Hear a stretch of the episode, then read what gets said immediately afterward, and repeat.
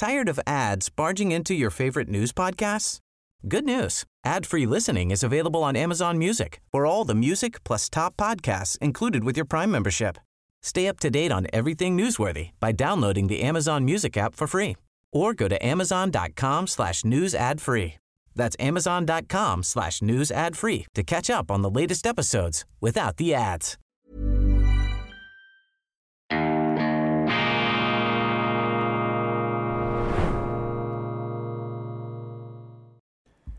Grüezi miteinander, ganz herzlich willkommen und einen wunderschönen guten Morgen, meine sehr verehrten Damen und Herren, liebe Freunde. Ich begrüße Sie zurück hier im Institut für fortgeschrittene Gegenwartskunde zur schweizerischen Ausgabe von Weltwoche Daily, die andere Sicht, unabhängig, kritisch, gut gelaunt und hoffentlich immer um angewandtes, balanciertes Denken bemüht am Dienstag, dem 22. August 2023. Viele interessante Nachrichten heute. Einiges hat mit Sport zu tun, was mich besonders freut als ehemaliger Sportjournalist. Ich bin noch ganz beflügelt von den Leichtathletik-Weltmeisterschaften in Budapest ganz hervorragend, großartig, was die Ungarn dort organisieren und der Stadionbau ist wirklich imposant in einer zuvor verödeten ähm, Uferregion an der Donau haben sie dieses hochmoderne Stadion hingebaut, auch ästhetisch eine Augenweide, fantastische Stimmung und die Leichtathletik ist eben nicht so überzüchtet wie der internationale Fußball.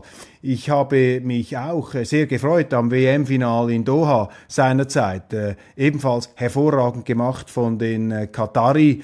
Aber der Fußball ist einfach in seiner ganzen Testosteron-Kommerzialität. Ich bin kein Gegner des Kommerzes, aber diese Überblähung ist schon ähm, fast wieder zu viel. Und die Leichtathletik, da tritt uns der Sport noch in einer gewissen Ursprünglichkeit entgegen auf höchstem Niveau. Ähm, fantastisch obwohl natürlich der ganz große Wermutstropfen darin besteht, dass die russischen Athleten erneut ähm, verbannt wurden von diesen Wettbewerben. Das ist äh, sehr, sehr schade, das ist sehr, sehr bedauerlich, denn damit verliert der Sport das, was ihn im Grunde auszeichnet, seine Universalität, seine Brückenfunktion, die er eben über die Schützengräben hinweg wahrnehmen könnte aber der äh, Präsident des Internationalen Leichtathletikverbandes, der legendäre ehemalige 800-Meter-Läufer Sebastian Coe, hat hier kapituliert unter dem Druck der Political Correctness, des Moralismus und vermutlich auch der amerikanischen außenpolitischen Interessen und dieser äh, ganzen ähm, ja auch Selbstgerechtigkeit, äh, kalter Kriegs, ähm, die jetzt da in Teilen der westlichen Welt wieder auszubrechen scheint. Aber ungeachtet dessen, der Sport bleibt ein Lichtblick, wenn auch nicht ein ganz ungetrübter Lichtblick.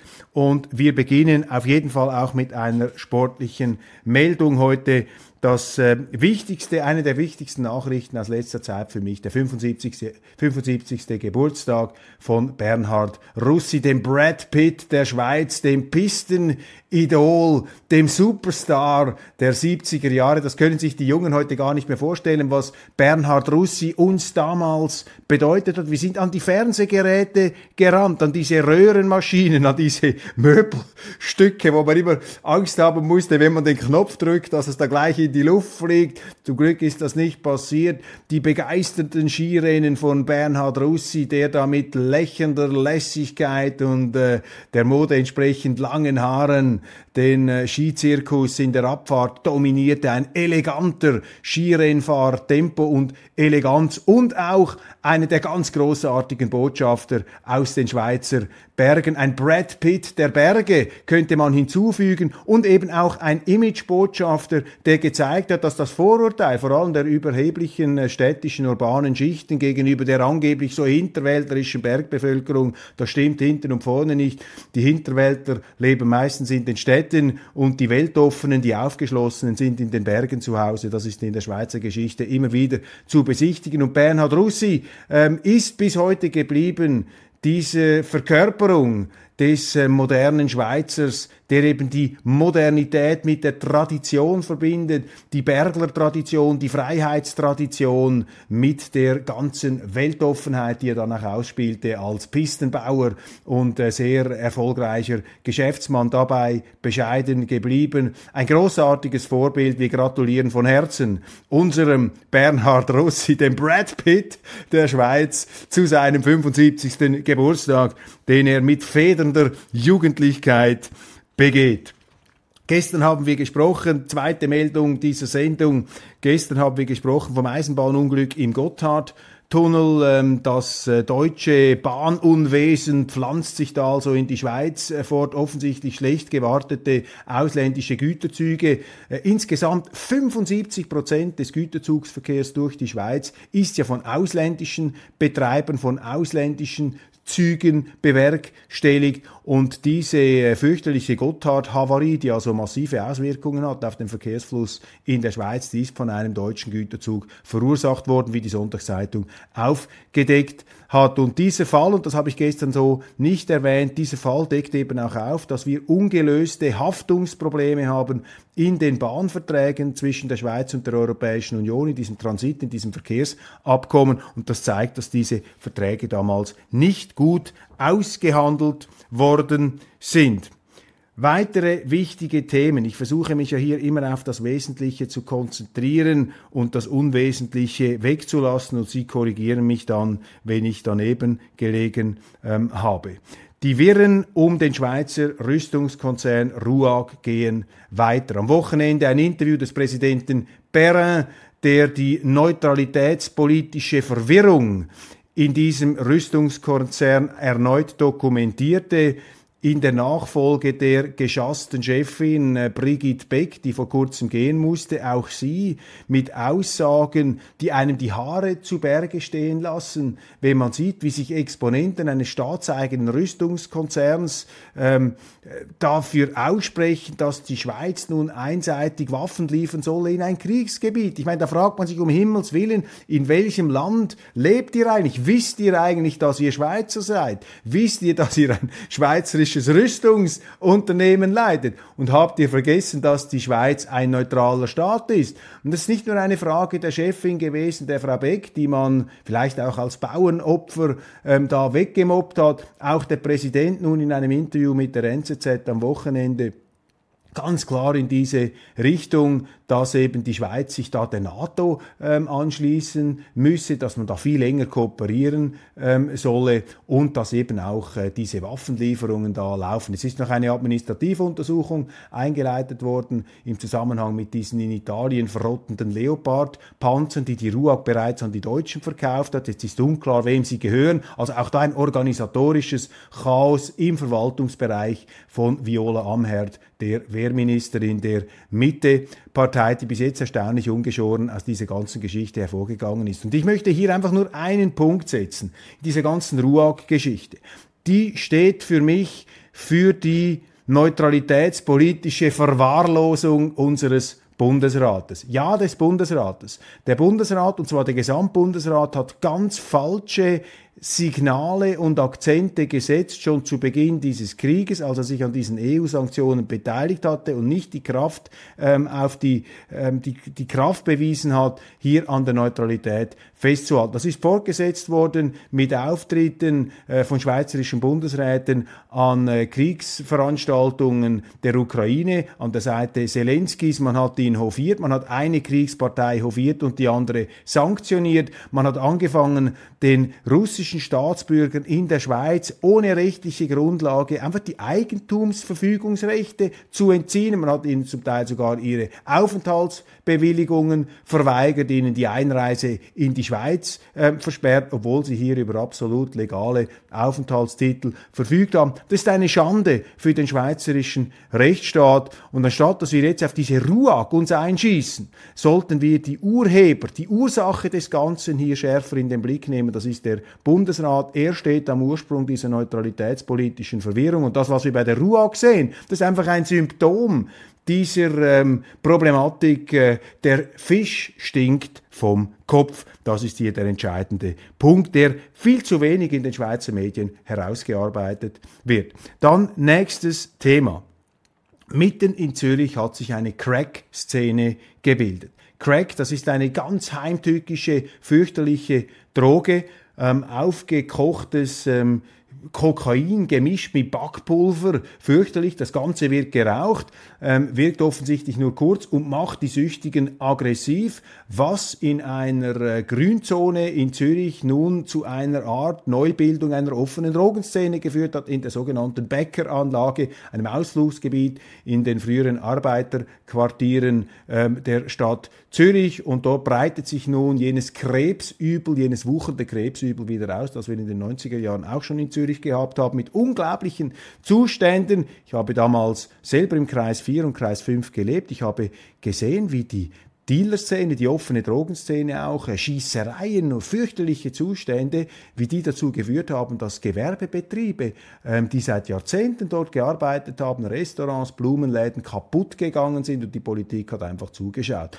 Und jetzt haben wir hier eine ähnliche, vielleicht noch nicht so weit ausgreifende Entwicklung in Zürich und das ist für mich wiederum ein Symptom für die rot-grüne Verwahrlosung und Versiffung der Stadt Zürich. Und das ist ähm, sehr, sehr bedauerlich, dass unsere Städte, die ja Schöpfungen, wenn man so will, einer bürgerlichen, städtischen, auch gewerblerischen Kultur äh, sind, wie diese Städte nun in den Händen ähm, dieser äh, rot-grünen zusehends verwahrlosen.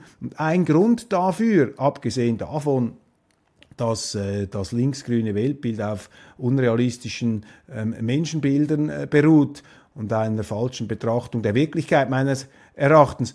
Äh, das Grundproblem ist eben auch darin zu sehen, dass äh, dieser ganze Klimafimmel, den die Schweizer Politik hier auch an den Tag legt, vor allem die Rot-Grüne, dieser Klimafimmel hat dazu geführt, dass diese Politiker vor lauter Klimamodellen in den nächsten 100 Jahren und Auswirkungen diesen Klimadiagramm, die sehen die unmittelbare Lebenswirklichkeit gar nicht mehr, äh, die sich um sie herum ausbreitet. Also eine Modellgläubigkeit verstellte wie ein gigantischer Balken den Blick auf die Realität.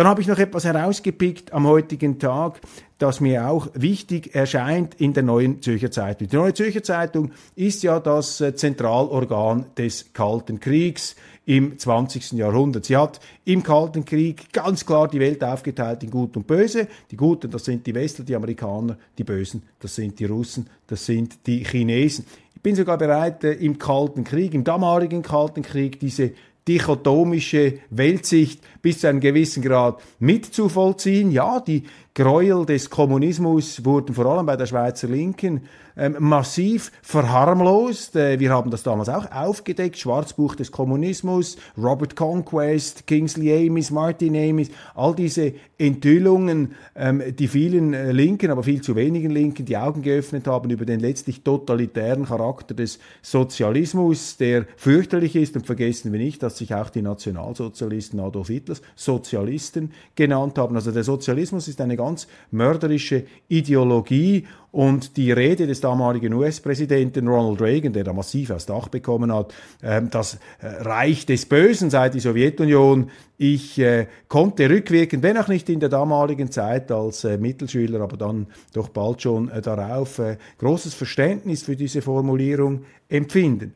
Umso wichtiger allerdings erscheint es mir eben heute die Differenz zu sehen zu der damaligen Zeit. Und ich weigere mich einfach in eine absurde Variante des neuen Kalten Kriegs äh, einzusteigen mit einer Dämonisierung und Verteufelung der Russen und der Chinesen, als ob es sich da immer noch um Exponenten des mörderischen Kommunismus handelte. Das ist nicht der Fall. Und der Versuch, ähm, das Gegenteil hier vorzugaukeln, ist Geschichtsverfälschung im ganz groben und auch verheerenden Stil, weil diese Fehlanalyse der Wirklichkeit aus meiner Sicht bei allen Konflikten, die wir haben und bei allen Gegensätzen, aber diese krasse Übersteigerung von ähm, Meinungsverschiedenheiten, von Interessengegensätzen in sozusagen metaphysische ähm, zivilisatorische ähm, Vernichtungskonflikte oder, oder, oder unüberbrückbare Gegensätze und Gräben, das ist sehr gefährlich und das scheint mir auch verantwortungslos zu sein. Und die NZZ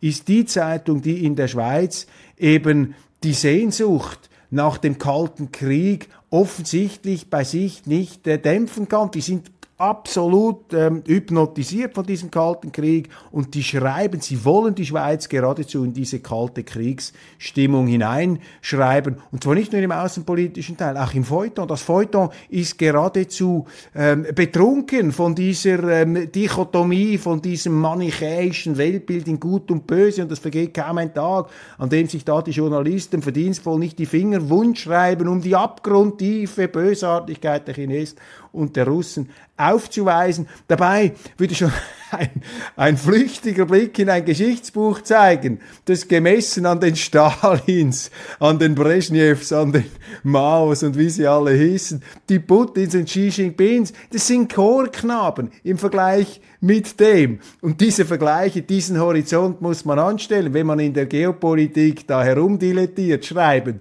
dann sollte man sich doch zumindest ein bisschen Mühe geben, auch die Geschichte zu studieren. Wie auch immer, heute in der NZZ wieder so ein kalter Kriegsartikel, diesmal in Gestalt eines Interviews mit dem taiwanischen Außenminister Joseph Wu, der davor warnt, dass autoritäre Regime auf dem Vormarsch seien. Und natürlich gipfelt dieses Interview am Schluss ähm, welche Überraschung, in einem Aufruf an die Schweiz ihre Neutralität preiszugeben. Das ist natürlich die tiefere Pointe dieser ganzen Hetzerei, dieser Aufwieglerei, die da betrieben ähm, wird. Letztlich die Schweiz dazu zu bringen, die Neutralität preiszugeben. Das ist ja auch jetzt der ganz neue Dreh der Neuen Zürcher Zeitung. Im Kalten Krieg war sie eine Verfechterin der Neutralität. Jetzt ist sie im Kalten Krieg, aber gleichzeitig auch noch gegen die Neutralität. Und die NZZ ist da also wirklich äh, emsig ähm, beschäftigt, äh, diese Schweizer Neutralität als moralisch verwerflich darzustellen. Und alle Verfechter dieser Neutralität, wie ich zum Beispiel, die kommen dann regelmäßig an die Kasse. Manchmal habe ich den Eindruck, wenn ich die NZZ lese, dass ich also noch schlimmer bin als Putin und Xi Jinping. Und ähm, das zeigt einfach, dass die äh, Zeitung hier ein echtes Problem hat mit der Neutralität und auch von diesem Moralismus angekränkelt wird, den sie sonst in anderen Artikeln äh, anderen Artikeln ja so heldenhaft zu bekämpfen glaubt. Und dieser chinesische, Entschuldigung, dieser taiwanische Außenminister, der schließt eben sein Interview mit einem Aufruf. Er sagt, wenn wir den Autoritarismus nicht stoppen, wird der Autoritarismus zu uns kommen. Jedes Land, auch wenn es seine Neutralität wahren will, muss dagegen etwas unternehmen. Also das ist ein Aufruf an die Schweiz, ihre Neutralität preiszugeben. Und das halte ich einfach für sehr gefährlich. Ich kann das nachvollziehen, dass diese Politiker aus Taiwan, wobei es in Taiwan auch Politiker gibt, die nicht diese ähm, konfrontative Stellung gegenüber China einnehmen, ungefähr die Hälfte des politischen Spektrums ist eher für einen pragmatischen, sachlichen Kurs gegenüber China, dürfen wir auch nicht äh, vergessen. Die, die, taiwanische Situation ist nicht so eindeutig, wie sie hier dargelegt ähm, wird. Aber eben immer wieder dieser Versuch, der Schweiz die Neutralität moralisch auszureden, die NZZ hier als Zentralorgan dieses neutralitätsmüden Moralismus, was wiederum die Weltwoche auf den Plan ruft, um hier dagegen ähm, zu halten. Und verstehen Sie mich richtig, ich äh, behaupte mit keiner Zeile, dass Putin und Xi Jinping als Vertreter von militärisch potenten Großmächten nicht gefährliche Politiker sind. Natürlich sind sie das. Das sind aber auch die Amerikaner. Und alle Großmächte haben ja selber subjektiv immer das Gefühl, sie würden immer nur das Gute, das Schöne und das Wahre vertreten und könnten mit äh, diesem Freibrief dann sich alle möglichen ähm, Sauereien ähm, erlauben. Ja, natürlich. Und das gilt für alle. Und äh, da sollte man auch nicht äh, zu sehr die einen gegen die anderen ausspielen. Aber umso wichtiger eben ist es für einen Kleinstaat, bei seiner äh, Weisheit zu bleiben, bei der Neutralität. Dann noch etwas Kurioses. Im öffentlich-rechtlichen deutschen Rundfunk werden die äh, Wiederauflagen von Sendungen mit Otto Walkes und Harald Schmidt, neuerdings mit einer Warnung versehen, dass dort diskriminierende Inhalte nach heutigem Verständnis äh, zu sehen sein könnten. Der deutsche öffentlich-rechtliche Rundfunk hier also im Zwinger der politischen Korrektheit. Selbstverständlich haben Otto Walkes und Harald Schmidt bereits wieder brillante Witze über diesen ähm, humoristischen Kolbenklemmer des äh, öffentlich-rechtlichen Fernsehens ähm, geäußert. Dann haben wir ähm, sportliche äh, Meldungen. Etwas Kurioses. Der spanische Verbandschef Rubiales hat im Überschwang der Begeisterung über den Weltmeistertitel seiner Frauen, äh, der Spielerin Hermoso, die Spielerin Hermoso, auf den Mund geküsst in der ähm, Jubelszenerie nach dem Abpfiff des Finals auf den Mund geküsst, kurzerhand der Testosteron überschäumende spanische, südländische Latin-Lover Fußballpräsident hat natürlich ein Weltgewitter der Entrüstung empfacht. Auch die Spielerin war, glaube ich, nur bedingt amüsiert, was da der Präsident abgezogen hat. Ich habe das Ganze natürlich etwas ethnografisch als äh, übersteuerte südländische Männlichkeit interpretiert. Jetzt in einem zweiten Anlauf hat sich der Präsident, der immer mal wieder mit solchen Testosteron-Gesten aufgefallen ist, auch entschuldigt. Interessant, in den Schweizer Medien wird das etwas gnädiger beurteilt als in den deutschen, die da stärker feministisch, ähm, feministisch geprägt sein sollen. Dann bleiben wir beim Sport. Leichtathletik-WM in diesem großartigen Budapester Stadion. Ähm, riesiger Auftritt des Schweizers Jason Joseph gestern im 110 Meter Hürdenfinal. Hat es noch nie gegeben, dass ein Schweizer dort mitgemacht hat. Der Baselbieter mit sehr guten Zeiten in diesem Jahr, hat in den USA trainiert. Ich komme jetzt also als ehemaliger, der ehemalige Leichtathletikjournalist kommt jetzt wieder bei mir zum Vorschein. Er hat sich sehr, sehr viel vorgenommen, einen hervorragenden Start hingelegt, bei der fünften Hürde allerdings aus dem Rhythmus geraten und dann schlechter performt, als er wollte, hat sich dann bitterlich beklagt, er habe eine Medaille im Visier gehabt Davon würde ich nicht zu sehr reden. Wenn einem ein Lauf ähm, abverhält ist, dann sollte man nicht mit seinen Ambitionen hausieren gehen, weil das den Druck nur noch mehr verschärft. Aber vielleicht braucht er das. Und wir wünschen natürlich dem Schweizer Jason Joseph ähm, hier alles Gute für die nächste WM, die ja bereits in einem Jahr wieder stattfinden will. Dann 100 Meter Final der Frauen. Und da hat Shaw Carey Richardson gewonnen mit einem Sturmlauf in der zweiten äh, Hälfte ihres äh, 100 Meter äh, Parcours. Am Anfang ähm, war sie da noch etwas im Pulk, aber dann ist sie einfach hat sie die Turborakete gezündet, Speedy Gonzales mäßig und ist da an den farbigen und ich meine hier die Frisuren, die ganz farbigen ähm, äh, Jamaikanerin, favorisierten Jamaikanerin vorbei äh, gelaufen und ins Ziel äh, gestürzt und dann treffsicher, schauspielerisch hochbegabt, hat sie dann auch das entsprechende überraschte Gesicht aufgesetzt und mit der Fahne ist sie durchs Stadion gelaufen. Entschuldigung, jetzt werde ich hier angemahnt, die Sendung ähm, langsam zu ihrem Ende zu bringen. Und wir sind auch schon bei der letzten Nachricht angekommen. Ich danke Ihnen ganz herzlich für die Aufmerksamkeit. Das war's von Weltwoche Daily Schweiz. Jetzt dürfen Sie auf keinen Fall verpassen. Weltwoche Daily International. Auch da eine ganze Reihe von hochinteressanten Nachrichten und Einschätzungen. Ich werde alles daran setzen, Ihre Zeit äh, so kurzweilig wie möglich zu gestalten. Machen Sie es gut und wir sehen uns morgen wieder bei Weltwoche Daily.